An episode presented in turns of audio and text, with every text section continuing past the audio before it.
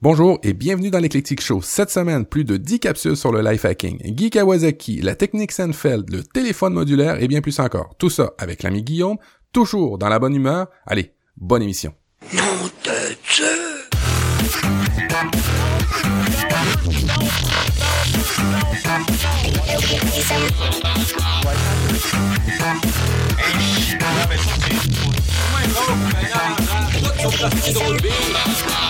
Hey, bienvenue à tous, bienvenue à l'Eclectic Show, épisode 21. Oui, c'est marqué en haut de la note.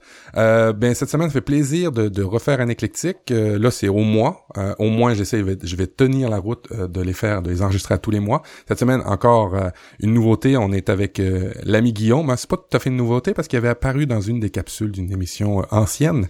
on a entamé la saison 3 euh, en fait, la version 3 ou saison 3, c'est comme vous voulez, euh, de l'éclectique. Ça fait maintenant plus d'un an et j'en suis à ma troisième itération. Si vous comprenez quelque chose, vous me le direz. Euh, nouveau, nouveau jingle, nouveau générique d'entrée. J'espère que vous l'avez apprécié. On fera un petit concours pour savoir si vous êtes capable de deviner toutes les, les références qu'il y a pendant le pendant le générique, les sons que vous entendez. Et puis, ben évidemment, comme je vous l'ai dit, je vais le faire avec des invités ou à des collaborateurs qui reviendront le plus souvent possible. Cette semaine, euh, oui, euh, d'ailleurs, euh, par, parlant d'émission, j'avais fait un petit sondage à l'Eclectic Show, et puis je vous ai demandé en fait ce que vous appréciez le plus dans l'Eclectic Show, et ce qui en est ressorti, c'est que vous appréciez beaucoup plus le life hacking que toutes les autres tout, le, tout le reste des autres capsules. Alors, merci d'avoir répondu au sondage, j'en tiens bien compte pour la version 3. Mais le plus important, euh, ce que ce qui, ce qui, ce qui, me ce qui me fait plaisir euh, cette semaine en fait ce mois-ci d'enregistrer c'est c'est c'est d'être avec l'ami Guillaume. Et euh, l'ami Guillaume vous l'avez déjà entendu dans un ancien épisode qui était start-upper montréalais mais français mais espagnol. En tout cas il va tout nous expliquer ça. Bonjour Guillaume. Bienvenue à l'éclectique eh, bonjour à tous. Bonjour Matt. Vraiment content d'être là parler de podcast avec toi je suis un gros fan de podcasts, donc là, passer de l'autre côté de la barrière, ça me fait vraiment plaisir.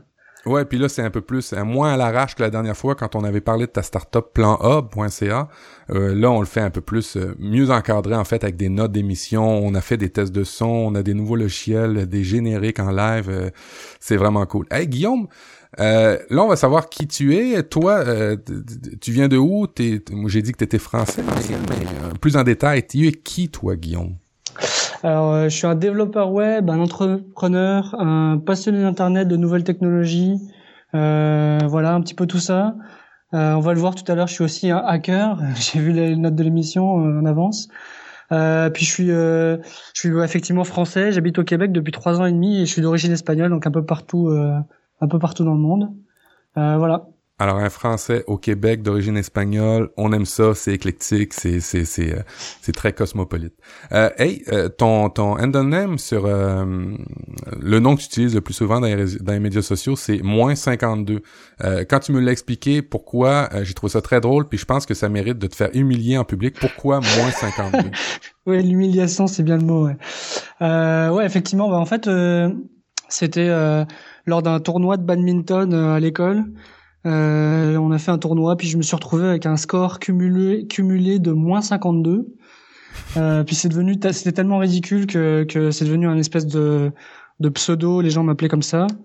Et puis après, bah, Internet est arrivé. J'ai, il a fallu trouver un pseudo. Puis celui-là, il y a personne qui le prend. Euh, donc euh, je, m'appelle moins 52 sur tous les réseaux sociaux, tout partout. C'est moins 52. En, même temps, le badminton, c'est un sport de fillette, t'avais le droit de... on, va mettre ça sur le dos de que t'aimais pas ça. C'est ça, c'est ça. Bon, alors, sans plus attendre, on va tout de suite entrer dans le vif du sujet, le life hacking. Tout de suite, dans 3, 2, on pèse sur le générique, bouton, go. Wow, va falloir que je m'habitue à cette console de son-là. Alors, on est dans la chronique Life Hacking avec moins 52, qui n'aime pas jouer au badminton parce que c'est un sport de fillette. Et puis, euh, grosso modo, ça va être, euh, on va faire le tour puis on va échanger avec euh, avec Guillaume sur les articles qu'on qu'on a mis en lien là-dedans. Il y a un peu de tout. Il y a beaucoup de beaucoup de beaucoup de pas du développement personnel, mais de l'amélioration basée sur des sur des sur du scientifique en tout cas. Vous allez voir, je suis un peu rouillé un peu. mais ça va bien aller. Alors, le life hacking, j'ai trouvé un article super intéressant pour expliquer un peu c'est quoi le life hacking? Euh, est-ce que tu l'as lu, toi, Guillaume? Oui, ouais, effectivement, j'ai lu ça. Euh, puis ouais, c'était quoi l'esprit hacker en fait? Exactement, puis un peu, euh, c'est un peu en lien avec les start hein, qui, qui, qui doivent avoir nécessairement euh, l'esprit hacker euh, dans tout ça. Puis je vais les énumérer. Euh, s'il y a des choses qui te, qui te, qui te, qui te font plus parler que d'autres, tu, tu m'arrêtes. Alors c'est quoi avoir l'esprit hacker dans le life hacking? Ben c'est comprendre par soi-même, soi-même. Idéalement, c'est, c'est, comment on dit le terme en français là quand tu, quand tu apprends par toi-même avec des livres, ainsi de suite. je vois de quoi tu veux parler. autodidacte. Exactement. Ben, bien plus souvent qu'autrement, quelqu'un qui a l'esprit à cœur, il est là, il est autodidacte parce que euh, il veut apprendre par lui-même et puis il veut pas attendre nécessairement d'avoir un cours ou une formation. Alors, c'est de comprendre par soi-même, c'est de modifier son environnement pour le rendre meilleur. C'est ça, avoir l'esprit à cœur. Si vous avez des, des, des exemples, un bureau qui n'est pas adapté à vos besoins, si vous avez des outils qui sont pas adaptés à vos besoins, ben c'est de les adapter pour vous c'est de s'attacher davantage aux compétences qu'aux connaissances. Euh, ça, ça me, ça me rejoint beaucoup, même que j'ai du respect seulement par compétence et pas par hiérarchie, moi. des fois, ça peut poser problème lorsque vient le temps de rencontrer quelqu'un à la banque pour avoir un prêt. Quand je, quand, je, je, je, découvre qu'il est complètement incompétent, je le respecterai pas, puis ça va être, ça va être très, très difficile pour mon projet. Je sais pas si ça t'est déjà arrivé, toi. Euh, ouais, je sais pas, j'ai pas eu ce genre de problème, euh, mais ouais, ouais, je sais pas, je sais pas. Euh, euh l'esprit hacker, ben, ça se limite pas toujours dans un domaine. C'est pas juste la tech, c'est aussi ben c'est d'autres domaines. C'est ça avoir l'esprit hacker. Si c'est pour le jardinage, puis que vous contournez certaines lois de de, de la, de la botanique, ben ça peut être ça d'avoir l'esprit hacker. Évidemment, l'esprit hacker, c'est toujours de partager d'avoir l'esprit libre dans le sens où, on ne pense pas dans la boîte. Euh, think outside of the box, euh, c'est un peu ça. C'est de, de, de, de voir les, les, les difficultés autrement. C'est ça, l'avoir l'esprit à cœur. De respecter. Euh, et puis surtout de bannir le, le, le, le, le travail répétitif, mais surtout et avant tout apprendre de ses erreurs parce que c'est comme ça qu'on apprend, c'est comme ça que la nature humaine est faite, quand un bébé apprend à marcher, ben il se pète la gueule souvent plus au début, puis après ça, ben il apprend.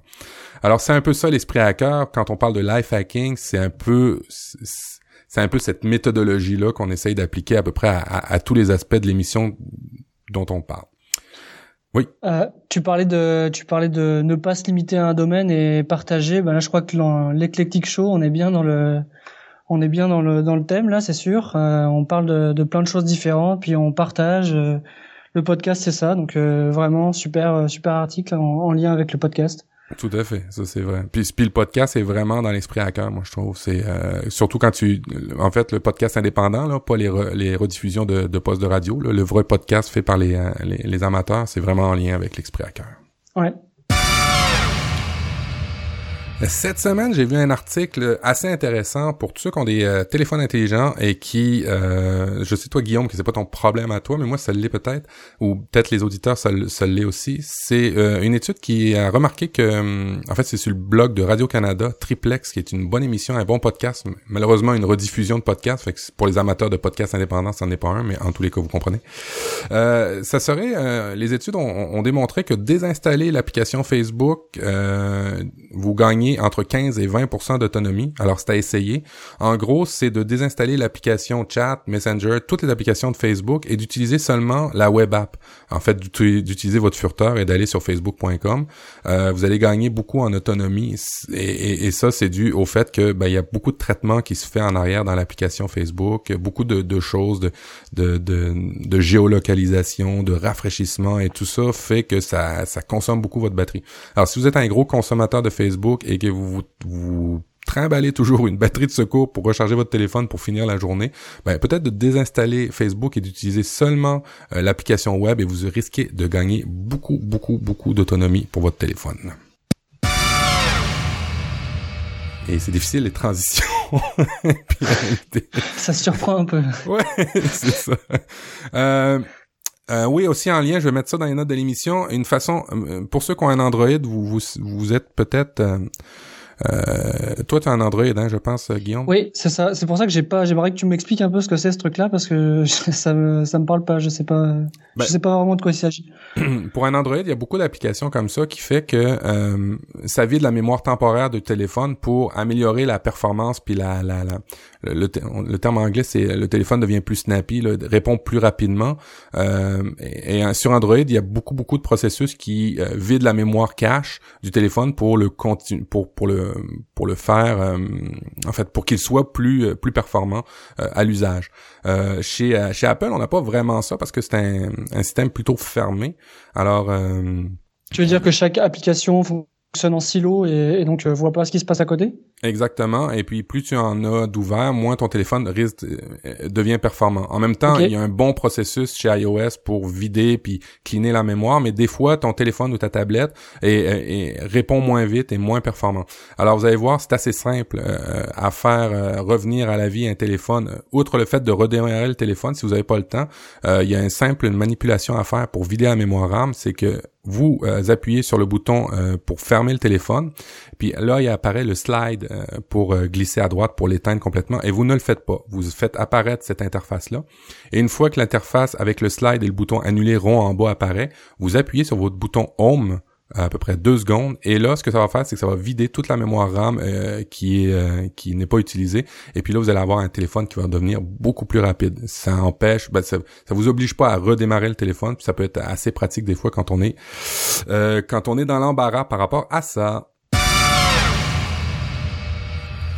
Euh, ouais, euh, euh, ça je l'ai appris cette semaine. Je sais pas si tu l'as déjà vu toi, Guillaume, ou tu l'as déjà expérimenté. Euh, quand tu fais du copier-coller euh, d'une application à une autre, des fois le formatage reste. Ouais. ouais, c'est déjà des fois un peu un peu gênant parce qu'on veut pas justement regarder le gras, etc.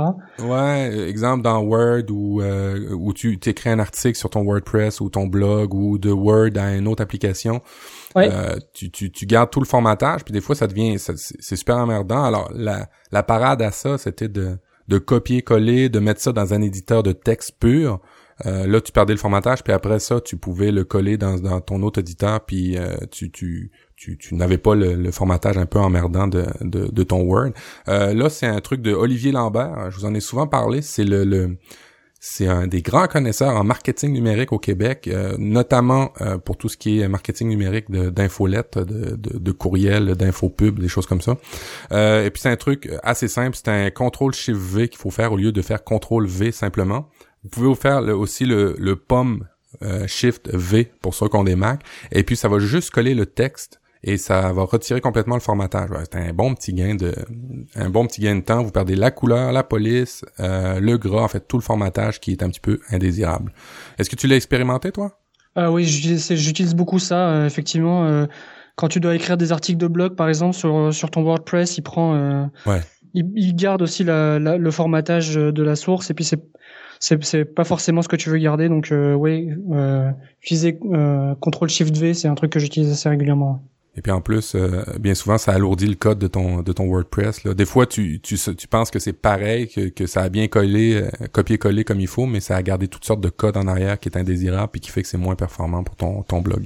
Puis comme moi, je suis un programmeur, euh, des fois, je, je code directement le HTML derrière pour, pour, pour être sûr de, de ce qui se passe sur mon sur mon article. Ouais, mais c'est ça, c'est un truc de programmeur, ça. un vrai barbu, là, tu sais. c'est ça. Comme on les aime. Oh.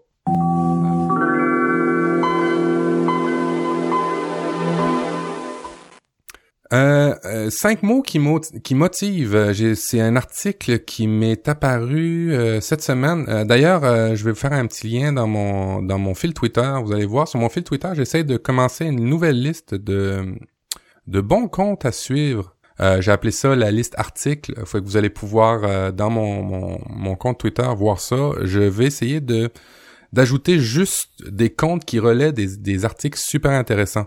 Euh, pas des comptes qui font de la pub, qui font de l'autopromotion, et ainsi de suite. Non, juste des comptes qui sont vraiment intéressants. Vous allez voir, il y en a déjà trois. je peux vous les dire. Il y a GLX, GLXR Feed, euh, l'ami GLX euh, qui nous suit dans l'émission. il y a aussi Buffer qui relaie beaucoup de super bons articles intéressants et puis Medium France alors, c'est ces trois euh, trois comptes que j'ai déjà dans mon dans ma liste Twitter. Mais si vous voulez m'en suggérer d'autres, allez-y. Mais je prends vraiment juste la crème de la crème. Bon, pour en venir à l'article que je voulais vous parler, cinq mots qui motivent. Ça vient d'un livre de Tim David.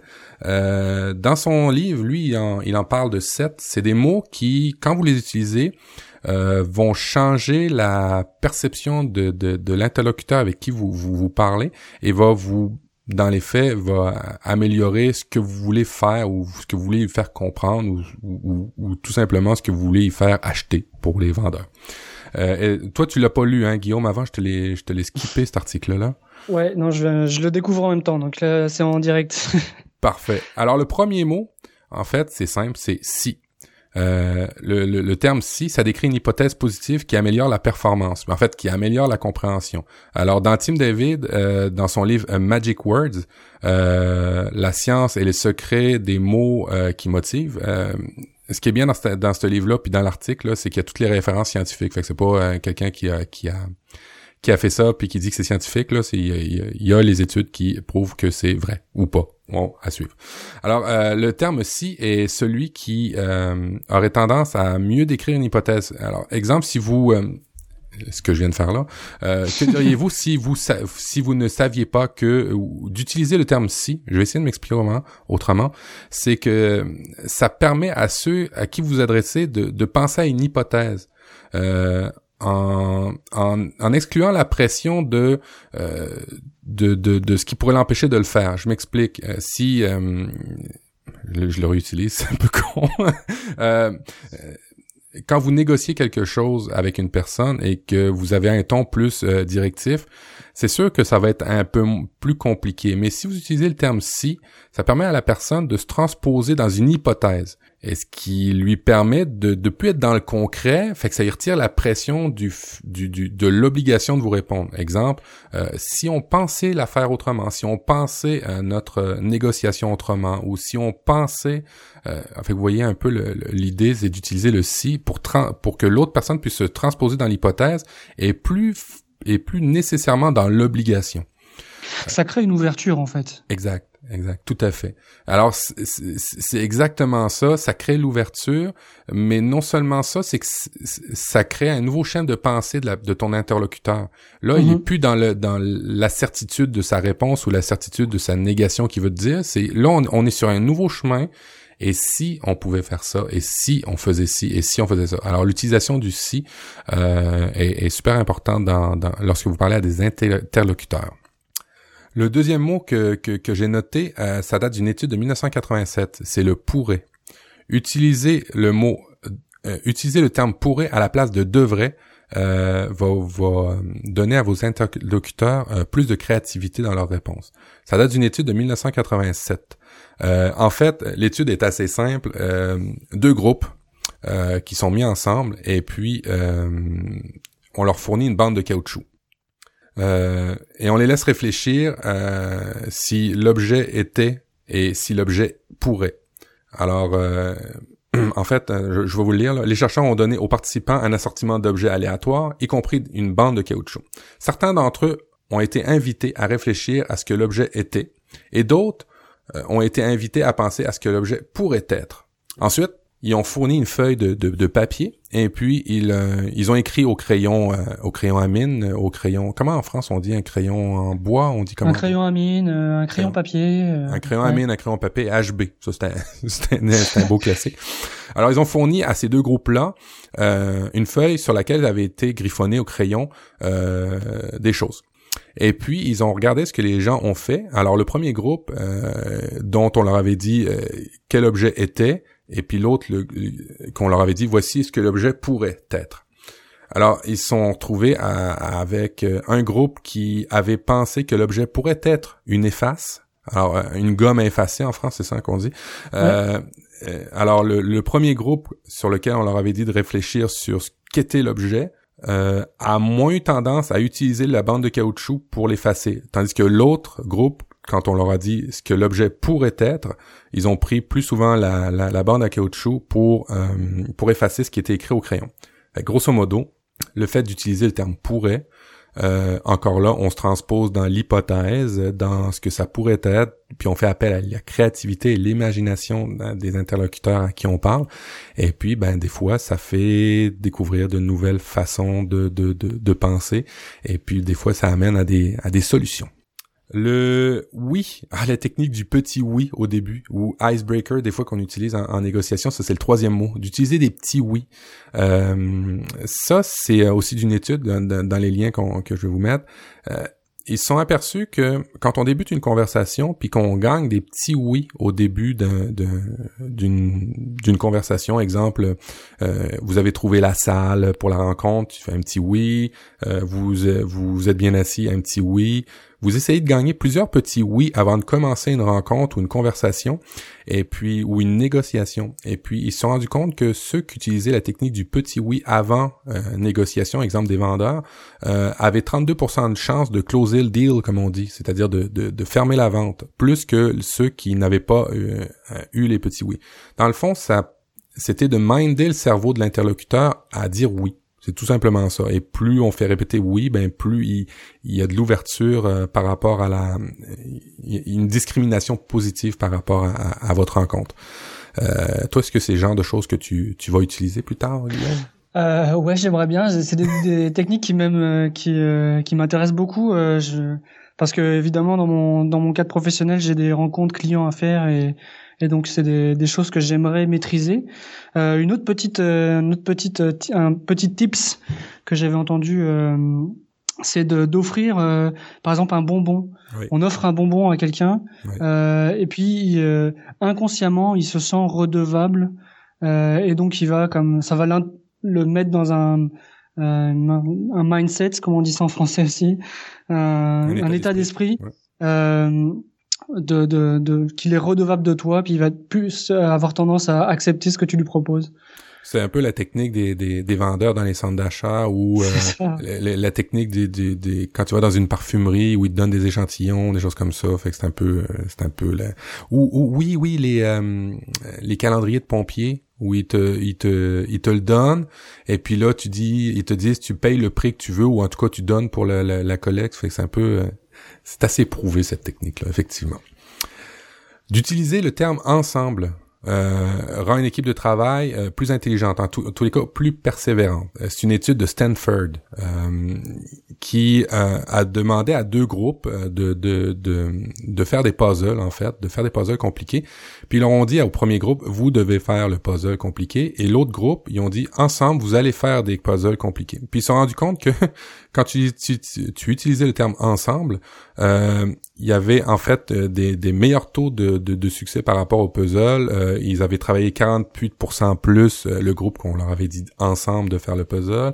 Ils ont euh, répondu, ils ont résolu plus de problèmes. ils ont eu des meilleurs, ils ont eu des ils ont trouvé des, ils ont trouvé l'activité plus intéressante parce qu'ils se, ils se trouvaient faire partie d'un groupe. Et quand on, on, on pense faire partie d'un groupe, euh, qu'on est ensemble, le travail est plus simple, même si on le fait tout seul. Faut faire attention de, de, de de faire le de dire ensemble et de faire travail tout seul plutôt que de faire des travails en équipe. Des fois, quand on fait en équipe, on s'aperçoit qu'on est moins fort euh, quand on le fait réellement en équipe parce que y a certaines personnes se reposent sur le fait que tu vas faire l'effort. Je sais pas si, si tu avais déjà entendu parler de ça. Euh, le terme ensemble dans cette étude-là fonctionne très bien, mais euh, exemple, euh, ils s'étaient rendu compte que un exercice de pour tirer la corde, ils mettaient deux groupes et puis un poids au bout. Alors une personne quand, euh, une personne tirait la corde, elle levait, exemple, 100 livres. Quand deux personnes se mettaient à la même corde pour tirer un poids, elles, elles levaient ensemble juste 80 livres. C'est qu'en gros, en fait 160 livres, là, mais euh, c'est qu'en gros, quand on est plusieurs à faire le même effort pour le même objectif, on se repose sur l'autre pour qu'il en fasse un peu plus. C'est pour ça que l'étude de Stanford est intéressante parce que quand on dit ensemble, vous allez faire cette tâche-là, chacun vous allez faire une tâche, là, la tâche est vraiment précise. Là, tu as plus tendance à travailler. Tandis que quand tu te mets en équipe, ben là, des fois, tu te reposes un peu sur tes lauriers. Et puis le cinquième mot, parce que, euh, donne tout ce que vous demandez de sentir un objectif rationnel. Euh, c'est la psychologue sociale, la psychologue sociale Helen Langer qui a testé la puissance du mot parce que. Et puis elle euh, trois types de phrases différentes euh, dans un exercice. L'exercice était simple, c'était une file à la photocopieuse. Et puis l'exercice était de court-circuiter la file. Alors, il y a une grande file de 10 personnes à la photocopieuse, et puis on utilisait trois phrases différentes euh, pour court-circuiter la file, et puis on voyait le résultat. Alors, la première phrase, c'était Excusez, « Excusez-moi, j'ai juste cinq pages à photocopier, puis j'utilisais la, photocopieuse. La deuxième phrase était Excusez-moi, j'ai juste cinq pages à photocopier, puis j'utilisais la machine à photocopieuse car je suis car je suis pressé. Et puis la troisième phrase était Excusez-moi, je dis pas je, je n'ai que cinq pages à faire photocopier, puis-je utiliser la photocopieuse parce que je dois faire des photocopies, je dois faire des copies, tout simplement. Euh, et puis le résultat est que la troisième phrase euh, euh, a eu des meilleurs résultats. en fait, les gens étaient quand même assez gentils parce qu'en en utilisant les deux premières phrases, 60% des gens laissaient la place dans la file à la personne qui voulait photocopier. Mais en utilisant le parce que, là, le résultat était meilleur. C'était 94% de, de, de réceptivité, en fait, par rapport à cette phrase-là. Ce qui, ce, qui, ce qui est enclin à dire que quand vous forcez quelqu'un à faire quelque chose, expliquez-lui pourquoi, même si des fois l'explication est complètement futile, parce que en lui expliquant, il est plus enclin de t'aider ou en tout cas de faire ce que tu lui demandes. C'est un peu logique, remarque en même temps. Qu'est-ce que t'en penses, toi, Guillaume? Expliquer pourquoi, je pense que, enfin, génération Y, c'est la génération Y en anglais. Et donc, euh, on est dans la, la, génération où il faut expliquer pourquoi on fait les choses. Donc ça, effectivement, ça, ça me paraît euh, ça me paraît pertinent. La technique Seinfeld pour éviter de procrastiner. Est-ce que tu connais euh, Jerry Seinfeld? Ouais, je connais. J'ai jamais vraiment regardé l'émission, mais il faut que, enfin la série, mais il faudrait que je regarde ça. Beaucoup de gens m'en parlent. Ah, écoute, c'est absolument génial. Je vais juste partir le générique pour ceux qui, qui ça va peut-être remémorer certains souvenirs.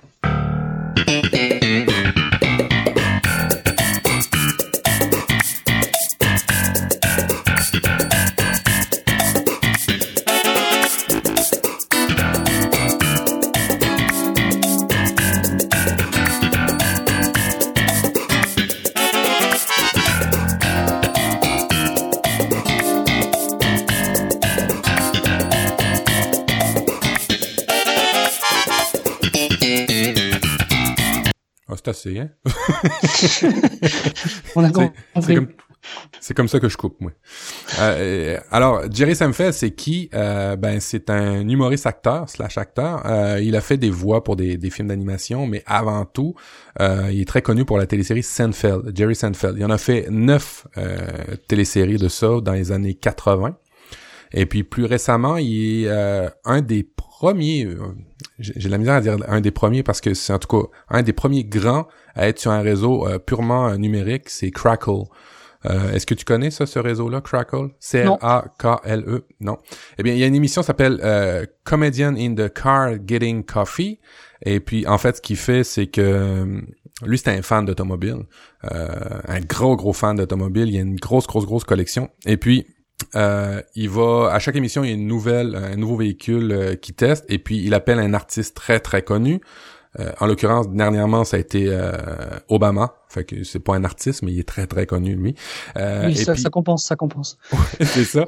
Et puis euh, en fait, ils, ils, vont faire une, comme on dit chez nous, une ride d'auto. Ils vont faire de, ils, vont chercher euh, l'invité en auto avec une auto de collection. Et puis tout le long du trajet, ben il fait son interview. Puis après ça, ils vont prendre un café ensemble. alors c'est vraiment, c'est vraiment très très relax. C'est vraiment une ambiance très cool. Je vous le, je vous le, je vous le recommande excessivement. Cette émission est vraiment cool. si vous voulez vous en, vous mettre un peu dans le bain pour les Français qui, qui, qui ont de la difficulté avec la langue anglaise des fois. Écoutez l'épisode de Jerry Seinfeld avec Gad Elmaleh. Euh, il a été invité à, aller prendre un café avec euh, Jerry Seinfeld à Manhattan. Et puis euh, l'épisode est vraiment très très drôle. On, voit la, différence entre la culture française et la culture américaine. Vraiment, cette émission-là est mythique.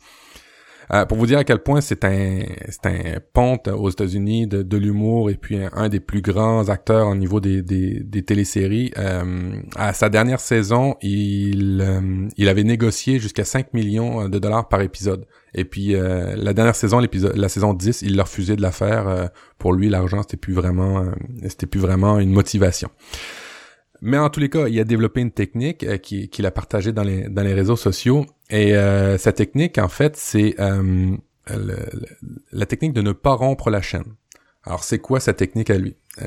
lui, en fait, ce qu'il a fait, qu'il qui, a été aussi qu'il est si prolifique et si euh, et si drôle en tout cas si admiré aux États-Unis dans, dans, dans ses dans ses blagues dans ses jokes comme on dit chez nous c'est qu'il a développé sa technique et sa technique c'était d'écrire tous les jours et puis pour le motiver il avait mis un gros tableau euh, dans son bureau et euh, un gros calendrier en fait séparé par par jour. Et à chaque jour qu'il écrivait il mettait un X. Le lendemain s'il écrivait il mettait un autre X. Puis tous les X ensemble formaient une ligne, une chaîne qu'il appelait. Puis lui, sa motivation, c'était pas nécessairement de bien écrire, pas nécessairement d'écrire les meilleures blagues, pas nécessairement d'écrire de quelque chose d'intelligent, mais d'écrire, de toujours se forcer à écrire. Puis en bout de ligne, ben, il trouvait des, il trouvait des, des, des perles dans ce qu'il écrivait, à, à la, voyons, à, force d'écrire beaucoup. Et puis lui, euh, ce qui était important pour lui, c'était vraiment pas de rompre sa petite chaîne de, de X rouge. Lui, c'était vraiment ça qui était essentiel. Euh, Évidemment, euh, il y a une mise en garde par rapport à sa stratégie, à la stratégie Seinfeld, c'est que vous devez choisir une tâche qui est assez significative pour faire la pour faire une différence, mais assez simple pour être répétée à chaque jour. C'est sûr que si vous êtes un écrivain ou un chanteur, euh, si vous mettez comme objectif, euh, en fait, dans votre chaîne, à tous les jours d'écrire une chanson, c'est un peu irréaliste. Mais si vous mettez comme objectif d'écrire à tous les jours, je sais pas moi, deux, trois couplets, ça peut être intéressant. Pareil pour ceux qui écrivent un blog, pareil pour ceux qui font euh, de l'entrepreneuriat, d'aller chercher un client par jour, deux clients par jour, mais de le faire constamment tous les jours. C'est ça qui est super important dans la dans la dans la chaîne, en fait, dans la technique de Jerry Seinfeld. Est-ce que c'est un peu le genre de choses que euh, que, tu ferais, toi, Guillaume? Ben Kurdi, donc Ben Kurdi, c'est le, le papa de, de Nipcast avec euh, avec euh, Mike Side. Oui. le papa de l'éclectique show aussi à quelque part. ouais, effectivement. lui, il parlait de, du power of habits. Ouais. puis effectivement, ça me rappelle ça là, c'est de faire régulièrement quelque chose, d'aller courir tous les jours, euh, de méditer dans le cadre de Ben Curtis. Je pense que ça, ça rejoint souvent ça. Euh, donc il faisait ça tous les jours, puis euh, une fois que c'est rentré dans les mœurs, quand c'est rentré dans ton habitude, c'est beaucoup plus facile de, de faire les choses. Euh, donc effectivement, faire des efforts répétés plutôt plutôt que des gros efforts euh, une fois de temps en temps. Exactement. Créer, ne pas rompre la chaîne, toujours le faire. Un article que je voulais aussi vous partager. Euh, le titre c'est Tu pars à 18h, t'as pris ton euh, t'as pris ton après-midi. Quand je te l'ai quand je t'en ai parlé toi Guillaume, tu me dis c'était typiquement français, mais en fait euh, dans l'article c'est ce qu'ils en parlent aussi. En fait, ça met en lumière un terme que je ne connaissais pas, ce qui en fait une maladie ou pas une maladie, mais en tout cas une problématique en entreprise qui s'appelle le présentéisme. Toi, tu, tu, tu m'as déjà, quand je t'en ai parlé, tu m'as dit que c'est quelque chose de typiquement français. Euh, ouais, en fait, euh, bah, c'est c'est le fait de de rester le plus tard possible au travail pour euh, se faire bien voir de la de, de la direction. Euh, on avait pas mal discuté avec ma, ma, copine à l'époque parce que on s'apercevait que si tu arrivais très tôt au travail, les gens s'en apercevaient pas vraiment parce qu'ils arrivent. Enfin, ton, ton patron arrive, il est il a la tête complètement embuée, il sait pas, euh, il sait pas qui est présent, il s'en rend pas vraiment compte. Euh, par contre, euh, le, le, moment où il part, il est bien réveillé, il est bien dans son activité de la journée, puis il, sait vraiment qui reste. Puis ça incite les gens à effectivement à rester le plus tard possible au travail pour montrer je suis je suis dédié à mon travail, je, je, fais des efforts, etc. ouais, c'est ça. ouais, c'est ça. Et on trouvait ça un peu stupide. puis c'était en Amérique du Nord, c'est assez différent parce que euh, comme le dit l'article, on, euh, on, on, considère que si tu restes très tard le, le, le soir à travailler, c'est que c'est que tu t'es pas organisé dans la journée, et que tu t'organises mal et que euh, tu devrais être déjà parti, rentrer chez toi et t'occuper de ta famille et de tes enfants. Ouais, tout à fait. C'est que une personne qui part plus plus de bonheur ici, en tous les cas, euh, euh, en Amérique du Nord. Euh, c'est beaucoup plus valorisé. C'est qu'elle est très efficace, elle a réussi à faire tout son travail et puis en peu de temps plus rapide que les autres. Alors on valorise beaucoup l'efficacité ici. c'est vraiment le, c'est vraiment la différence entre les deux cultures. C'est super intéressant. Dans l'article, il mentionne que l'absentéisme représente Le taux d'absentéisme en France représente 4,53% des, des des problèmes en fait, en, étudié en 2012 par le cabinet, cabinet Midori. Vous verrez ça dans les euh, dans les notes de l'émission. Et puis ils ont essayé de mettre euh, de mettre en, perspective par rapport au, présentéisme, qui lui représenterait euh, entre 6,3% et 9% de la masse salariale. Euh, ils ont aussi essayé de mettre un coût, hein, parce qu'il y a des coûts cachés au fait que tu sois présent. Euh, alors c'est euh, ça varie au niveau de en milliards entre 13 et 25 milliards d'euros par an les problèmes de présentéisme. Ce qui est plus grave encore, c'est que le présentéisme versus l'absentéisme en fait, la phrase, je voulais lire. Un, salarié, trop présent coûte donc plus cher à son, entreprise qu'un salarié absent ce qui confirme aussi que les, que les études menées par euh, Ron Gatzel, euh, chercheur de l'université de Cornell, euh, les coûts liés au présentéisme représentent de 18 à 60% des coûts d'un employeur qu'un employeur doit supporter en raison des problèmes de santé du salarié. évidemment, plus tu es présent, plus les burn-out peuvent arriver, moins tu es réellement là et euh, plus tu en bout de ligne tu travailles moins bien. Euh, c'est important de noter que le présentéisme par rapport à l'absentéisme est intégralement payé par l'entreprise hein, au niveau du, du, du social euh, en Europe. Alors c'est pour ça que ça a un coût plus grave que l'absentéisme par rapport aux entreprises. Alors, à faire attention, soyez plus efficaces, écoutez l'éclectique, écoutez plein de podcasts, Productive View, écoutez, euh, allez lire euh, Optimise, de, de, de, de, de, écoutez euh, comme, comme, comme des poissons, écoutez tous ces podcasts-là qui vont, qui vont optimiser puis améliorer votre quotidien. Euh, ben, on passe tout de suite à six conseils pour obtenir des meilleures réponses à ces courriels. Et puis après ça, ben, on va laisser plus parler euh, l'ami Guillaume.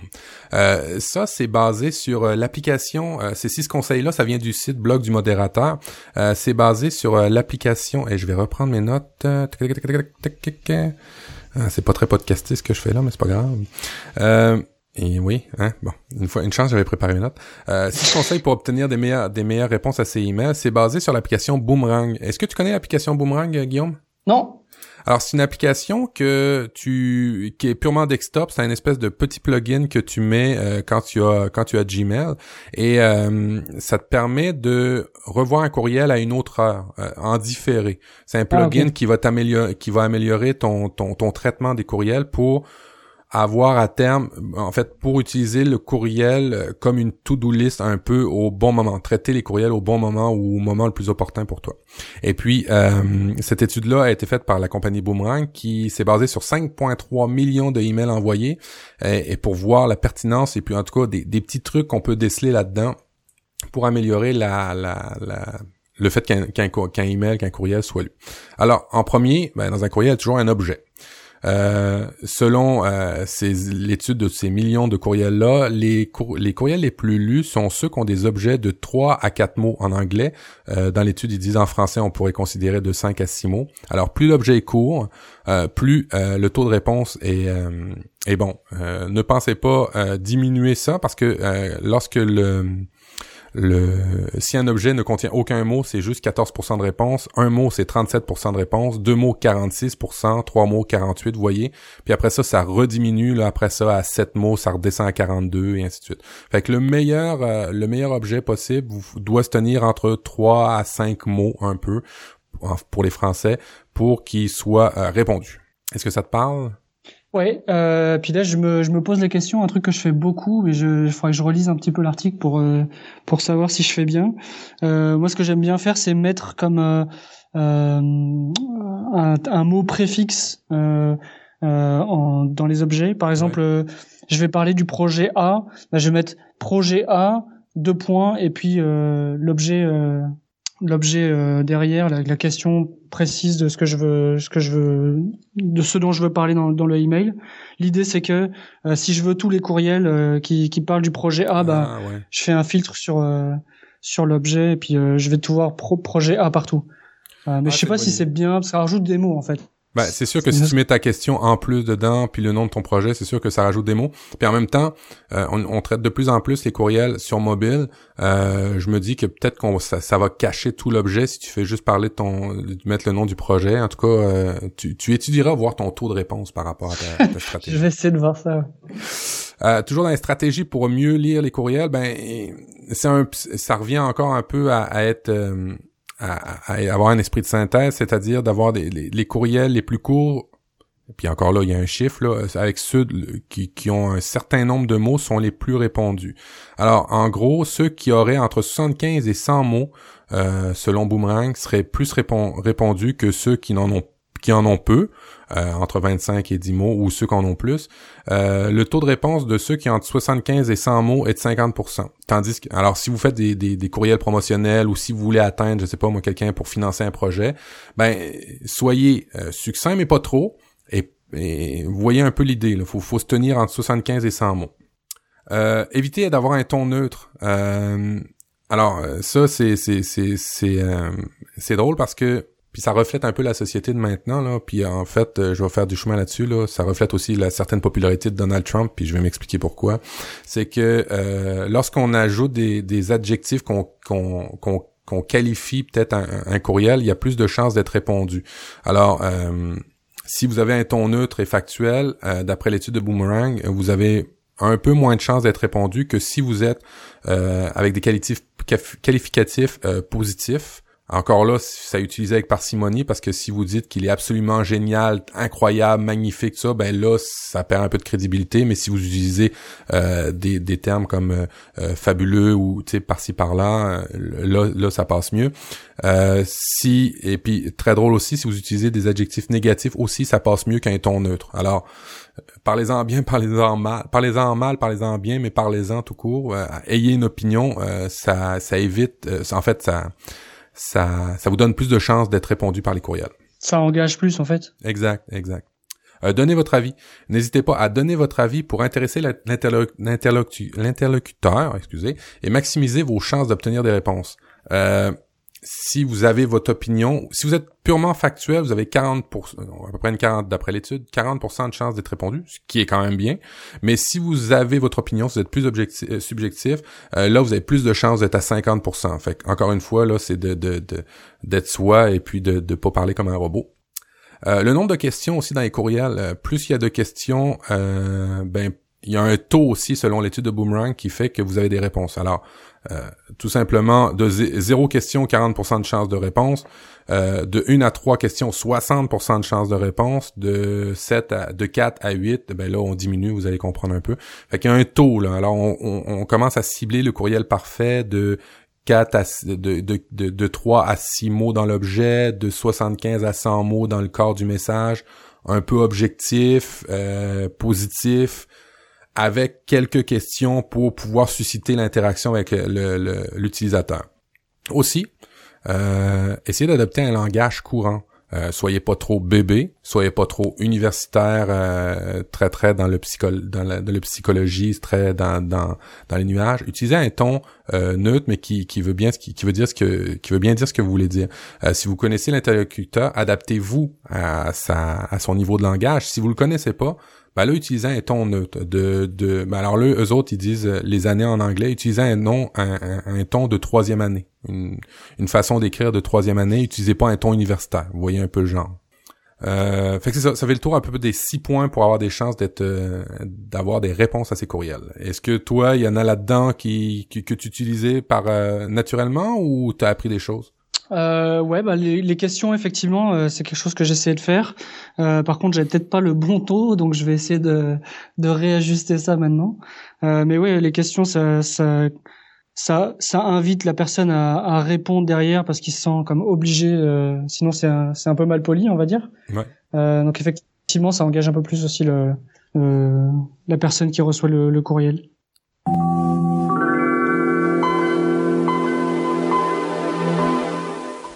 Là, on va parler, on va laisser Guillaume parler un petit peu. Tu m'as parlé d'une vidéo de, moi je l'appelle Guy Kawasaki, toi tu dis Guy Kawasaki, ça dépend comment on veut le dire, euh, sur comment utiliser les réseaux sociaux. Puis ce qui m'avait intrigué, c'est que tu utilisais cette technique-là pour ta start-up, toi. euh, Oui, on, on, essaye en tout cas. Euh, donc Guy Kawasaki, qui sait, c'est un, un des premiers responsables marketing de Apple euh, dans les années 84 là. Okay. Euh, c'est lui qui a inventé le concept d'évangélisme dans les dans les nouvelles technologies. On parle des fois d'évangélisateurs euh, qui vont euh, prêcher la bonne parole et vous dire d'utiliser par exemple le tel navigateur plutôt que tel autre. Ce genre de choses, c'est lui qui a inventé ça. Euh, puis effectivement, il, a, il y a une vidéo qui nous a beaucoup inspiré au début. Euh, je l'ai revue dernièrement, puis je me suis dit ah on n'a pas appliqué toutes les toutes les recettes, mais il va falloir que je retravaille là-dessus. Euh, il y a 10 points, je vais peut-être pas énoncer les 10, mais l'idée c'est d'expliquer euh, comment utiliser les, les réseaux sociaux pour faire connaître sa marque pour faire du marketing en fait. Okay. Euh, donc euh, je vais prendre bah, peut-être trois points puis je vais je vais les expliquer un peu. Euh, donc le premier point qui me paraît le plus important finalement, c'est de démarrer tout de suite. Euh, lui il dit que ça prend 9 à 12 mois pour bâtir une audience, pour bâtir comme une confiance entre euh, ta marque et puis euh, et puis puis les, les, les, comment dire tes, tes, tes followers en français en, en anglais. Euh... Et, c'est rapide, hein, parce que dans le commerce traditionnel, on parle toujours de 3 à 5 ans. Alors imagine à quel point ça s'est ça, accéléré avec les médias sociaux. Ouais, effectivement. il y a une relation plus directe, c'est sûr. Donc euh, ça, son premier conseil, c'est de démarrer euh, dès que tu commences, dès que presque tu as une idée, il faut commencer à, à travailler là-dessus. Mmh. Euh, le deuxième point que je relèverais, c'est de faire un beau profil. Euh, Qu'est-ce qu'il appelle un beau profil? C'est euh, donc d'avoir une image d'avatar qui représente ton visage. L'idée derrière ça, c'est de montrer que tu es une personne aimable, une personne de confiance, inspiré de la d'un côté positif à travers ton avatar. Alors donc toi, si on si on rapporte ça à ton avatar à toi, toi c'est moins 52, c'est un peu bizarre quand même. C'est c'est vraiment pas ça là. Tu sais, je me je j'ai vraiment pas appliqué ce truc là, mais bon bref, je retravaillerai ça, je retravaillerai ça. Mais tu vas améliorer ça pour plein hub. C'est ça. Euh, puis le puis d'utiliser son image de background euh, pour euh, euh, comment dire montrer ses passions, euh, de quoi on parle, de c'est quoi les sujets sur lesquels tu vas tu vas tweeter. Euh, euh donc effectivement expliquer un peu dans dans quel domaine tu tu tu es quoi. En, en, en, fait, en plus de la description, tu utilises le background, l'espèce de d'image qu'on met en haut de, ben, en fait, en arrière de son avatar pour imager ce que tu as essayé de dire, c'est ça? C'est ça. Et, euh, et l'idée, c'est, c'est euh, ce qui ce qui donne c'est comme exemple c'est euh, euh, il donc qui parle de, du, du réseau de de comment on appelle ça? De rencontres hot or not. Ou euh, plus plus récemment Tinder. Et il dit votre profil euh, euh, Twitter il va être analysé comme euh, comme les sont analysés les profils Tinder. C'est-à-dire on va swiper d'un côté ou de l'autre pour savoir si ça nous plaît ou pas. Et euh, pour savoir si je veux suivre ou pas le, le, le profil le profil Twitter. Euh, donc il faut que ce soit euh, en quelques dizaines de secondes euh, que je puisse savoir si cette personne-là elle est confiante, elle est euh, elle est euh, intéressante. Digne de confiance. Vais... voilà c'est ça. Je vais pas je vais pas passer des heures à analyser ses tweets pour savoir si c'est pertinent pour moi ou pas. Juste avec le profil, tu penses tout de suite que, que, que cette personne est, est, pertinente à suivre, ouais, effectivement, je ouais.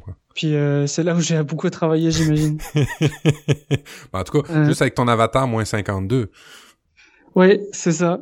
Bah même mon mon mon, mon background n'est pas pas super euh, pertinent non plus. Euh. Mais bon, bref. Euh, puis l'autre point, c'est chaque post oui. devrait avoir une image. Oui. Euh, donc ça c'est quelque chose quelque chose qu'on a qu'on a qu'on essaie de faire nous, c'est de trouver une image parce que euh, faut voir son fil Twitter comme euh, comme euh, ben, un, un, fil de, de, news comme un peu euh, CNN là ça passe à vitesse éclair. donc si on est juste un, un, un un texte, 140 moins, caractères. Ouais, c'est ça. On a moins tendance à le lire, tandis qu'une image, ben, on capte tout de suite un peu l'idée ou la personne. C'est ça. Ça va, ça va comme être plus, plus euh, engageant. Ça va, ça va faire que les gens, ils vont plus s'intéresser, ils vont avoir plus tendance à s'intéresser euh, à ce que tu vas dire. Euh, donc ça, c'est les trois points que j'aurais relevés. Il y en a, il y en a dix. Là, je les citerai pas tous, mais, mais c'est un peu ça. Et vraiment, dans une... les notes de l'émission si vous êtes intéressé à voir ce, ce vidéo-là. Ouais, mais en tout cas, vraiment une bonne, une bonne vidéo. Puis c'est, c'est plaisant à regarder. Ça dure à peu près une heure et demie. mais c'est quelqu'un de drôle là, donc vous allez pas vous ennuyer à regarder ça. Hey, c'est Speedy ça. c'est drôle celui-là. Ouais. Euh, oui, j'avais mis aussi dans les notes de l'émission euh, un outil pour analyser sa e-réputation. Ben, je te laisserai, je te laisserai aller puis je vais compléter avec toi.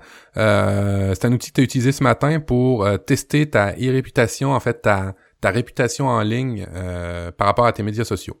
Ouais, alors euh, c'est c'est un en fait une application qui te demande de, de te loguer avec donc tous tes médias sociaux, donc Apple, Facebook, Instagram, Twitter et LinkedIn.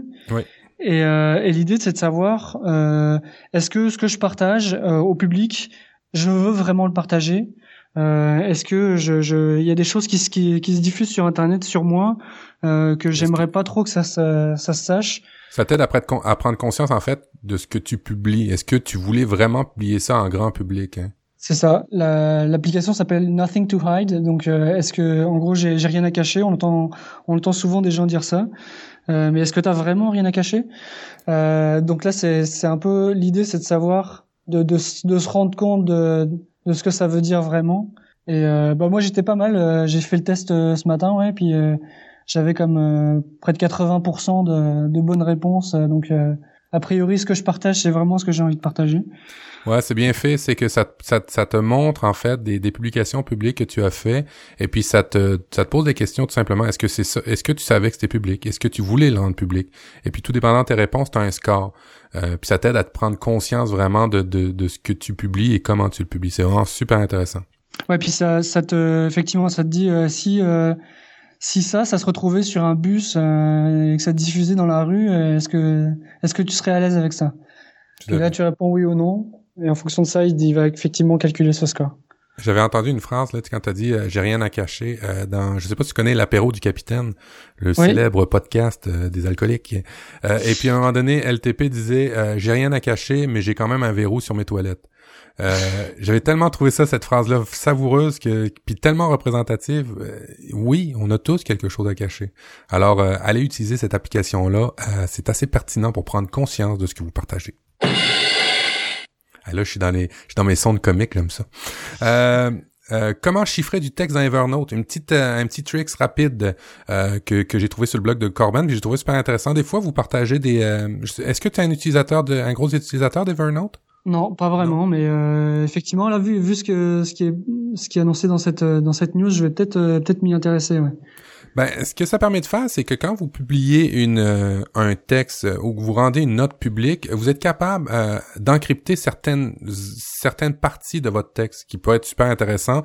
Euh, si, exemple, vous avez un, un plan média, un plan un plan de financement, et puis qu'il y a certaines données que vous voulez rendre publiques, mais pas d'autres, euh, ben ça vous permet, c'est sûr qu'un plan de financement d'Inverno, c'est peut-être le mauvais exemple, mais en tous les cas, vous comprenez l'idée, c'est que certains champs, certains bouts de texte, vous allez être capable de les masquer avec un mot de passe, et puis vous allez pouvoir donner ce mot de passe-là à certains.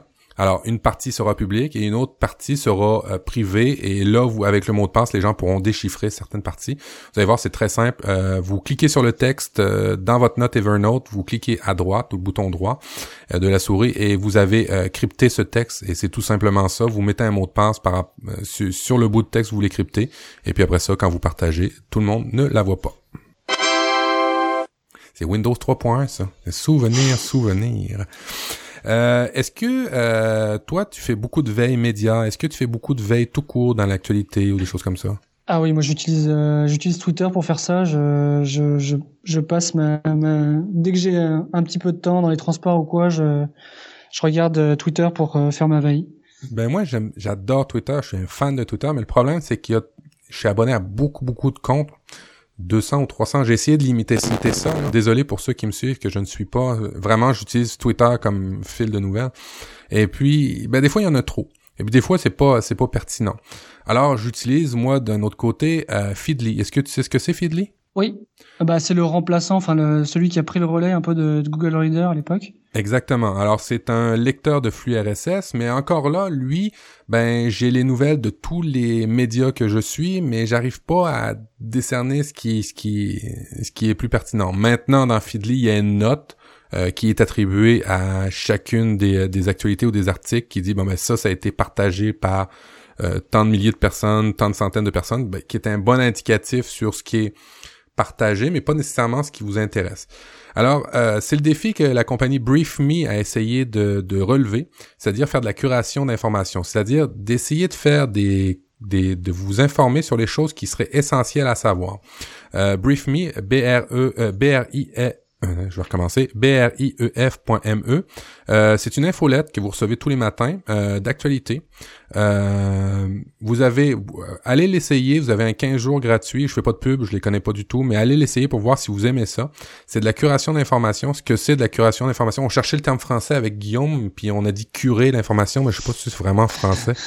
je suis pas sûr non plus. Non, c'était, ça relève les points essentiels que vous devez savoir dans l'actualité le courriel que vous recevez est extra clean. Au niveau de la présentation, c'est très très beau. Au niveau du site web aussi, euh, vous n'êtes pas trop dérangé. Vous en recevez un par jour avec euh, de l'actualité générale, internationale, un peu de tech quand c'est important. Euh, je trouve ça très bien. Allez essayer.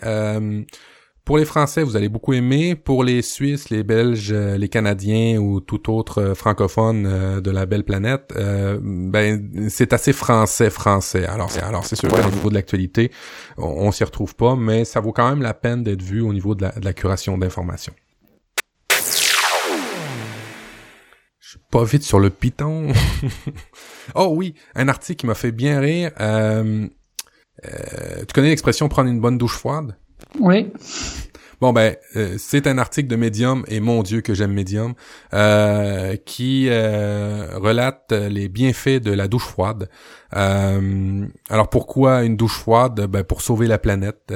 ça a des apports bénéfiques pour la santé, une meilleure circulation sanguine. étrangement, ça a un impact positif sur votre humeur. Vous êtes plus réveillé. ça renforce le système immunitaire. ça, à défaut de on va toute la rire, les gars. À défaut de voir son pénis euh, en une seconde, le taux de, testostérone explose. Euh, ça régule la température du corps et euh, ça développe une meilleure qualité de la respiration. évidemment, vous économisez. vous économisez deux aspects. Vous économisez sur le fait de la production d'eau chaude, puis le temps que vous passez dans la douche parce que vous êtes très très rapide. Et puis finalement, ben, en étant très très rapide, vous êtes très très très productif. Moi, je l'ai essayé euh, deux fois, mais je dois vous dire qu'en ce moment au Québec, euh, on a des périodes de moins 20, moins 25, moins 30, et euh, des fois on aime ça, se faire réchauffer. Mais alors, allez voir l'article, il, est très très drôle. Est-ce que c'est le genre de douche que tu prends, toi, Guillaume? Matt, je t'aime beaucoup, mais la, la douche froide, c'est, c'est juste pas possible. Ouais. Là, comme tu dis, il fait moins 20 dehors, je, je, j'ai qu'une hâte quand je rentre chez moi, c'est de prendre une douche bien chaude. Donc non, je, je vais pas faire ça. Bon, euh, ça c'était la, la, hum, pour ce qui est de la douche froide, les avantages de la douche froide, vous irez voir l'article. Euh, je voulais vous partager aussi une application, je vais essayer d'essayer de, vite Explain Everything, qui est une application juste fabuleuse. Euh, une application sur euh, iPad, euh, Chrome, Android, Windows 10. dans le fond, ce que ça fait Explain Everything, qui est vraiment fabuleuse en mode tablette, c'est que ça enregistre tout ce que vous faites à l'écran. Alors, faut voir Explain Everything comme un, un, PowerPoint ou un Keynote évolué, dans lequel vous pouvez incruster la photo de votre caméra en live. Alors, si vous voulez expliquer en live votre PowerPoint, vous pouvez le faire avec Explain Everything. Vous pouvez aussi ajouter incruster à l'intérieur euh, un furteur, un petit furteur. Vous pouvez incruster à l'intérieur des vidéos. Tout ça, vous l'enregistrez en même temps que votre voix, en même temps que vous manipulez des objets. Vous pouvez pré-programmer. Vous comprenez, là, c'est un, un outil très simple, mais très, très, très puissant quand vous voulez faire des, des, des petits tutoriaux, des, des, des, présentations, des vidéos didactiques. C'est juste fabuleux. sur iOS et sur téléphone, sur euh, iPhone, elle est en bas de 10 dollars euh, canadiens. C'est vraiment donné pour la qualité de cette application-là. Euh, je vous la recommande chaudement, chaudement pour ceux qui veulent faire des présentations. Dans les notes d'émission, il va y avoir d'autres choses, d'autres choses, mais là, on va aller dans le sujet qui nous importe et pour lequel Guillaume a des compétences euh, surnaturelles, euh, le téléphone, de par sa, sa, sa startup planhub.ca. Et je la plug bien, hein, planhub, tout le long de l'émission. ouais, effectivement, merci. Je te donnerai le chèque à la fin. Alors, euh, tu voulais nous parler des téléphones modulaires, toi, dans la partie technologie.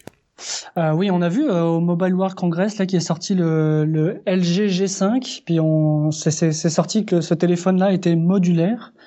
Euh, puis par ailleurs, on a vu déjà pas mal de, de téléphones qui se voulaient modulaires. Le Fairphone 2 dont tu avais parlé, euh, je crois, euh, dans une émission précédente. Ouais. Euh, puis on avait vu euh, PhoneBlocks, le projet ARA de Google et le Puzzle Phone. Ouais, euh, c'est tout, des téléphones où on peut euh, changer des pièces, on peut changer l'objectif, on peut changer la batterie, on peut changer l'écran. En fait, c'est c'est le projet, euh, c'est l'ambition de ces projets-là. C'est ça. Donc euh, ouais, comme tu l'as dit, c'est de permettre de changer des parties du, du, téléphone, de, quand c'est brisé, par exemple, de de de changer uniquement l'écran plutôt que de, de changer tout le téléphone. Euh, puis ça, ça permet de faire des téléphones aussi évolutifs. Admettons que euh, il y a un nouvel, euh, une nouvelle version de votre OS préféré qui vient de sortir. Ouais. Euh, vous avez besoin d'un processeur ou de la mémoire euh, supplémentaire. Bah, vous changez juste cette partie-là. Euh, donc c'est un peu la promesse écologique, on va dire, du, du, du téléphone modulaire. Ouais, euh... c'est aussi des téléphones qui s'adaptent à, à, vos besoins. Hein. Si vous êtes un, un, photographe, ben vous, vous changez l'objectif de votre téléphone. Si vous êtes quelqu'un qui pour qui l'autonomie est super importante, ben vous changez la batterie, vous en mettez une plus grosse. Mais essentiellement, c'est d'adapter un téléphone à ses réels besoins. Oui, exactement. Euh, donc c'est les deux, deux, trois grosses promesses de, de, de ces téléphones-là. Le premier phone, le premier pardon téléphone qui était euh, qui était apparu. C'était un projet en fait en 2013, les Phone Blocks. Ouais. Euh, donc c'était un, un, un, téléphone qui se construisait un petit peu comme un Lego. C'était des petites briques. On, on, on, construisait son téléphone avec euh, avec ces petites briques là. Pas très joli euh, hein, ce téléphone. C'était ouais, c'était une étude on va dire. Ouais. Ça a été repris ensuite. Euh, maintenant, Funblocks travaille pour avec le le projet euh, ARA de Google. Ah ouais, ok. Donc euh, ça a été annoncé normalement en 2000 euh, à la base c'était annoncé en 2015 le projet ARA mais ça a été repoussé en 2016 puis euh, bah, c'est ce que je te disais l'autre fois je suis pas hyper euh, enthousiaste enfin hyper confiant pour ce non, ce ouais. projet là parce que bah, le, le site euh, du projet ARA indique encore euh, le copyright à, à 2015 donc ça fait deux mois là qu'ils n'ont pas mis à jour leur site. Ils ont pas l'air hyper actifs mais on va voir. On va voir si ça. Comme tu disais, Google c'est comme une grosse machine, pourquoi pas. Ouais, ben de la minute qu'ils arrivent dans le hardware, euh, ils, ils, ont ils ont ils ont plutôt tendance à casser les prix. Fait, fait c'est sûr que c'est une belle promesse. Euh, on, rêve de ça. Ce que je te disais aussi, c'est c'est je sais pas si tu vas l'aborder, c'est c'est toujours problématique des standards par exemple, parce que si une compagnie comme si mettons euh, hypothétiquement le projet ARA euh, se développer, euh, un autre projet à côté serait-il compatible avec les modules du projet ARA C'est c'est ce qui me c'est ce qui m'inquiète un peu de ces téléphones euh, que, que l'on monte soi-même en fait. Ouais, effectivement, il faut que le en fait le téléphone devienne une espèce de plateforme ouais. sur laquelle on va comme plugger des choses, un peu comme on a des extensions euh, pour nos, nos, navigateurs ou des applications pour nos, nos téléphones. Euh, on va pouvoir euh, ajouter des modules, mais il faut qu'effectivement euh, les gens qui vont construire des, des modules euh, respectent la norme euh, de la, de, la, plateforme. Ouais, c'est ça. Puis l'analogie est bonne parce que, exemple, tu as, tu as des plugins pour ton Chrome, ben ils sont pas forcément compatibles pour ton Firefox ou ben pour ton ton ton Internet Explorer. Euh, faut redévelopper à chaque fois. Alors, est-ce que euh, ceux qui développent euh, des parties de téléphone vont avoir les reins assez solides pour développer les modules pour chacune des plateformes? C'est ça encore qui, qui, est questionnable par rapport à ces projets-là. Mais projet super intéressant toutefois. Ouais. Euh, le deuxième téléphone dont je voulais parler, c'était le Puzzle Phone. Alors ouais. celui-là, il, a, il est sorti, je sais plus trop, en 2016 en 2015. Il est sorti en 2015 et puis euh, il devrait il devrait être livré en, de, en, septembre 2016. Ils ont fait une campagne de sociofinancement mais qui a pas atteint ses objectifs, donc on ne sait pas vraiment si ça va sortir. Ouais. Mais le téléphone là, c'est un téléphone qui, qui se construit en trois parties. Il y a l'écran, euh, le, le, processeur et la mémoire, et puis la batterie de notre côté. Alors moins, ambi moins ambitieux en termes de, de nombre de composants, lui. C'est ça, ouais. Euh, ça se construit. J'avais trouvé l'analogie. Euh, si le phone block c'était euh, c'était des Lego, ben le, le, puzzle phone ça serait plutôt des Duplo. Est-ce que ça te parle les Duplo oui, oui, surtout pour mes enfants. Ouais, les voilà. c'est des, des, gros Lego, euh, plus plus grossiers un peu pour des petites mains moins agiles. Exactement. Donc euh, bah là, on, je vais en parler d'un autre téléphone donc, qui s'appelle le Fairphone 2. Ouais. Donc euh, si je reprends mon analogie, là c'est le mécano. Euh, dans le sens il Oui. faut euh, il faut un tournevis pour euh, pour monter euh, son téléphone. Mais l'idée, c'est l'idée du, du Fairphone là, c'est vraiment côté écologique et même équitable. Je vais en parler. Oui. Euh, effectivement. Donc là, il y, a des, il y a chaque partie qui se, qui se démonte très facilement. L'idée, c'est vraiment de pouvoir euh, euh, euh, comment dire remplacer les pièces très facilement. C'est à la portée de tout le monde, euh, juste avec un petit tournevis. Euh, c'est un téléphone qui vaut 525 euros, donc 785 dollars canadiens environ. Euh, puis chaque petit module peut coûter entre 20, donc le moins cher c'est 20 pour la batterie et le plus cher c'est 85 pour l'écran. Donc c'est si, si j'ai un problème de bah moi par exemple j'aurais changé mon ma batterie, euh, j'aurais que 20 20 euros à changer euh, à comment dire à dépenser pour retrouver un téléphone digne de ce nom. Et puis, euh, je sais pas si iFix, il me semble avoir lu que iFixit, la compagnie qui euh, qui numérote en fait, qui donne des notes aux téléphone, aux appareils, aux composants électroniques pour savoir s'ils sont réparables ou pas, avait donné un 10 sur 10 puis était très très, il me semble que j'avais lu ça, était très très enthousiaste par rapport à ça parce que c'est effectivement réparable, mais pour le kidam, hein, tout, le monde pourrait le faire avec un bon, le bon petit tournevis là, euh, ça prend pas un technicien euh, très très très spécialisé pour le faire.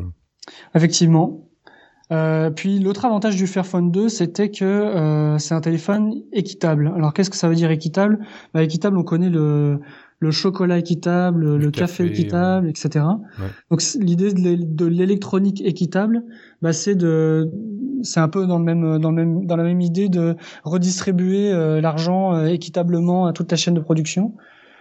Euh, donc là, en, en allant, en allant aussi euh, pour les pour les miniers, hein, ceux qui vont chercher les mines pour les composants, les, les métaux et tout ça, euh, où ils font une recherche euh, très très poussée par savoir si les employés sont bien payés équitablement, sécuritairement et ainsi de suite. C'est ça. donc je le savais pas là, je sais pas si tu le savais, mais il y a 40 minéraux nécessaires à la fabrication d'un téléphone.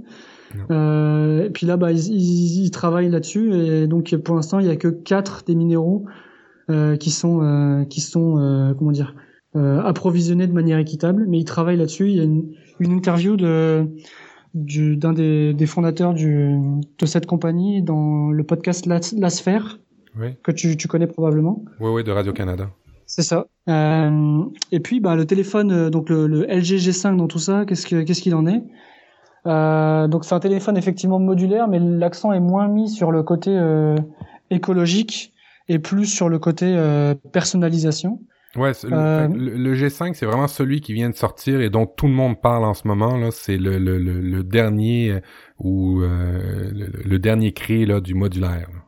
Exactement. alors pour l'instant, il y a deux modules qui sont disponibles. il y a le LG Cam Plus. ça, ça permet de faire des photos plus de, meilleures photos, euh, d'avoir une meilleure prise en main de son appareil. Puis ça rajoute aussi une, une petite batterie, donc euh, je vais avoir plus d'autonomie pour, prendre mes photos toute ma journée avec mes, enfants, par exemple. Euh, ensuite, il y a un deuxième module qui s'appelle le Hi-Fi Plus. donc là, c'est destiné aux audiophiles. ça va diffuser une, une meilleure qualité audio quand on va écouter des, des MP3 sur son, sur son téléphone. donc bah, là, c'est vraiment ce que je, je, ressens, c'est que euh, LG vise vraiment un marché de niche. Euh, c'est vraiment dans la dans la personnalisation plus que dans la dans l'écologie. Et c'est quand même intéressant dans le sens où euh, LG ouvre, euh, enfin, ils vont vraiment faire une plateforme. Leur volonté, c'est de faire une plateforme, et le développement des modules va être ouvert à, à d'autres compagnies. Euh, donc là, comme on le disait, ça pourrait être intéressant si si jamais quand on se souvient. Ouais.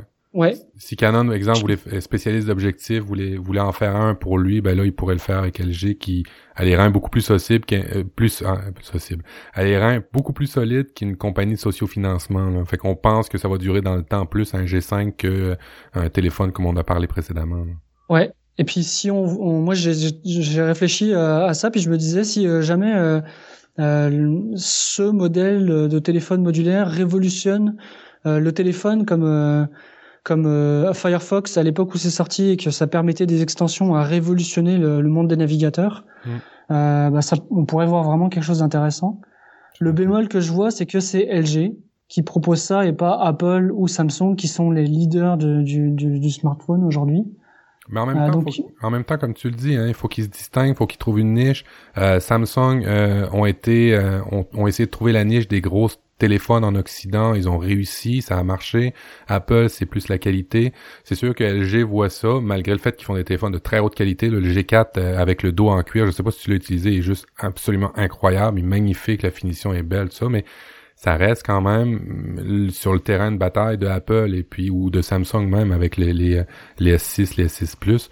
Euh, c'est une bonne idée, c'est une bonne stratégie d'aller chercher un autre marché, euh, toujours dans le marché des téléphones, mais aller chercher une autre niche euh, du, du téléphone modulaire, tout en promettant deux aspects pour lesquels les téléphones ont remplacé, ont remplacé, ont détruit complètement des marchés, c'est-à-dire euh, les lecteurs MP3 parce que le téléphone a complètement détruit ce marché-là. Alors eux autres ils offrent le Hi-Fi Plus et puis euh, le marché des, des petits euh, des petits appareils photo là, tu sais du du shoot and point là comme on dit, le point and shoot. Les téléphones compacts, les appareils photo compacts? Puis eux autres ils visent ces deux niches là, c'est très très très très intéressant puis puis, puis pas ambitieux mais très malin, je dirais. Ouais, vraiment, ça je, suis curieux de savoir comment ça va se développer, mais je, suis hyper enthousiaste avec ça. Tout à fait, tout à fait. Et puis euh, cette semaine, j'ai euh, euh, j'essaye d'inclure une nouvelle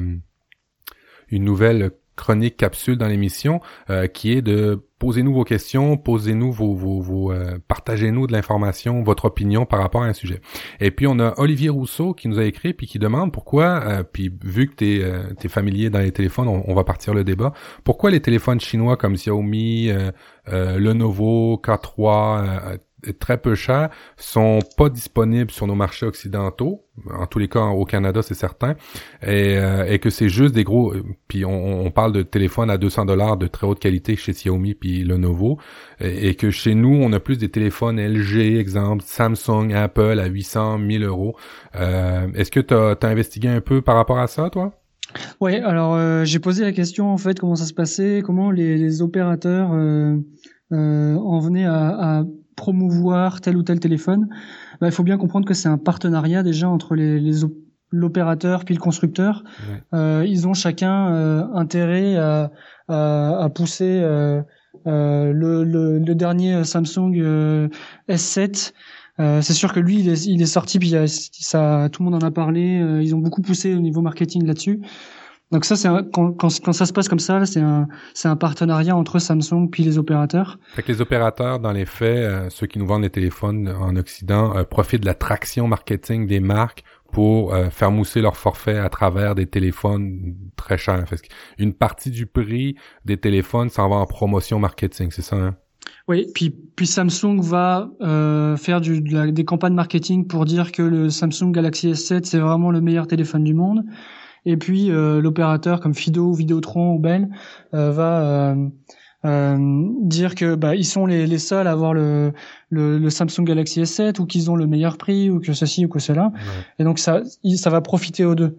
Et peut-être que des, des, des, les constructeurs chinois euh, comme ZTE ou Xiaomi ont pas d'accord encore avec les, les opérateurs et donc il n'y a, y a, pas ce partenariat qui se met en place en fait. au, niveau des, Chinois, euh, pour euh, poursuivre beaucoup, euh, pour ceux qui connaissent, en tout cas je vous le relaye, GLG, Greg le Geek qu'on appelle, qui a sa, qui a une compagnie de smartphones, de téléphones chinois pour vendre en Europe, qui est là depuis plusieurs années et qui fait des un vlog chaque dimanche que vous pouvez suivre qui parle du marché justement des mobiles chinois. Euh, il y a une partie de, totalement raison par rapport à ce que tu dis Guillaume par rapport au marketing euh, qui, qui, que tu payes dans les faits dans ton téléphone. Euh, il y a aussi une question de qualité. Hein. Euh, il y a des normes, il y a des, il y a des garanties à respecter en Occident qui n'ont peut-être pas à, à, respecter en Chine. C'est pour ça que le prix est beaucoup plus bas. de de deux, de trois aussi. Ben il y a, il y a une question de marché. Xiaomi, ZTE, Huawei ben, sont autosuffisants dans leur royaume. Hein. C'est plus d'un milliard de, de, de population. Euh, pourquoi ils iraient investir l'Occident où il y a beaucoup plus de concurrence, où il y a des lois, où il y a des normes, euh, des garanties à respecter, alors que chez eux, euh, ils peuvent se, se, faire une bataille avec les coups des franches un peu plus? Puis il y a une question, ben, je l'ai dit, de normes, euh, par, puis, puis, puis de, de, de, finition, de durabilité des appareils que ben, Samsung, Apple, tout ça, ont, ont, ont plus, ont, malgré que Xiaomi, ZTE, c'est des bonnes marques, mais c'est quand même euh, des, des, des, garanties à respecter, comme en Europe, je pense c'est deux ans, une garantie sur les produits. Ben, Xiaomi ou ZTE, quand ils vendent un téléphone 200, 200 euros ou 200 dollars ici, euh, ben, c'est sûr qu'ils peuvent pas assumer le remplacement pendant deux ans. C'est aussi une partie du fait que tu le payes pas cher parce que euh, tu prends le risque sur toi de d'avoir à le remplacer.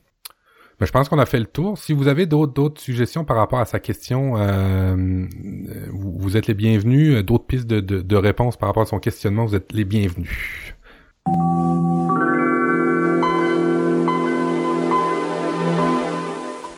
Bon, on arrive, euh, on arrive vers la fin de l'émission et puis je ne vous, j'ai, j'ai escamoté beaucoup, beaucoup de capsules, mais là, celle-là, je l'excamoterai pas, je, je, je ne l'ai.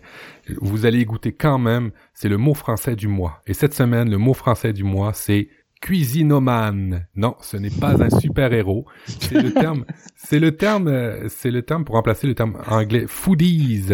Euh, les cuisinomanes s'intéressent par exemple aux cours de cuisine, aux voyages gastronomiques, aux manifestations, aux blocs culinaires, aux ingrédients recherchés euh, dans les restaurants, les restaurants réputés. vous voyez des fois des, photos hashtag food porn. Ben, ben un, un foodies aime tout ça, mais il faut pas appeler un foodies, faut l'appeler cuisinomane. Tu le retiendras, hein, Guillaume, j'espère. c'est sûr, je vais employer ce terme tous les jours maintenant. et puis, ben, à la, à la, on, arrive à, à la fin de l'émission, et puis, ben, je voudrais vous rappeler ben, de, de nous faire euh, euh, des petites notes dans, dans, iTunes ou dans tous les réseaux qui partagent bientôt. On va avoir Play Music qui va Google Play Music qui va avoir des podcasts. Vous allez pouvoir mettre des notes là-dedans. Mais en attendant, euh, mettez des notes aussi dans iTunes, comme euh, l'ami splendide qui a laissé le commentaire suivant. J'ai découvert Prof du web sur Nipcast, Nipcast qu'on parlait tantôt, et j'ai le plaisir de suivre maintenant avec l'éclectique show. Ce podcast ne cesse d'innover et de nous offrir des des insights passionnants sur la tech, le life hacking et plein d'autres choses. Merci Mathieu pour tout ça. Alors merci à toi Splendide, c'est un splendide de commentaires, on adore ça. Et puis ben où nous retrouver? Guillaume, on te retrouve où toi dans les intertubes? Dans les intertubes effectivement. Euh, bah moi, le plus simple, c'est Twitter, euh, moins 52, M-O-I-N-S 52. Et promis, je, je changerai mon avatar. Parfait. Pour l'Eclectic Show, ben, eclecticshow.com, euh, vous retrouverez tous les liens pour nous suivre sur euh, Facebook et euh, Twitter et Alouette. Et puis moi, ben, c'est prof du web, comme vous le savez, c'est bien P-R-O-F-D-U-W-E-B. Je vous souhaite un excellent mois. Je vous souhaite de pouvoir sortir. Je vous souhaite d'être en famille, d'avoir beaucoup de plaisir et toujours dans la bonne humeur. Allez, ciao, ciao. Salut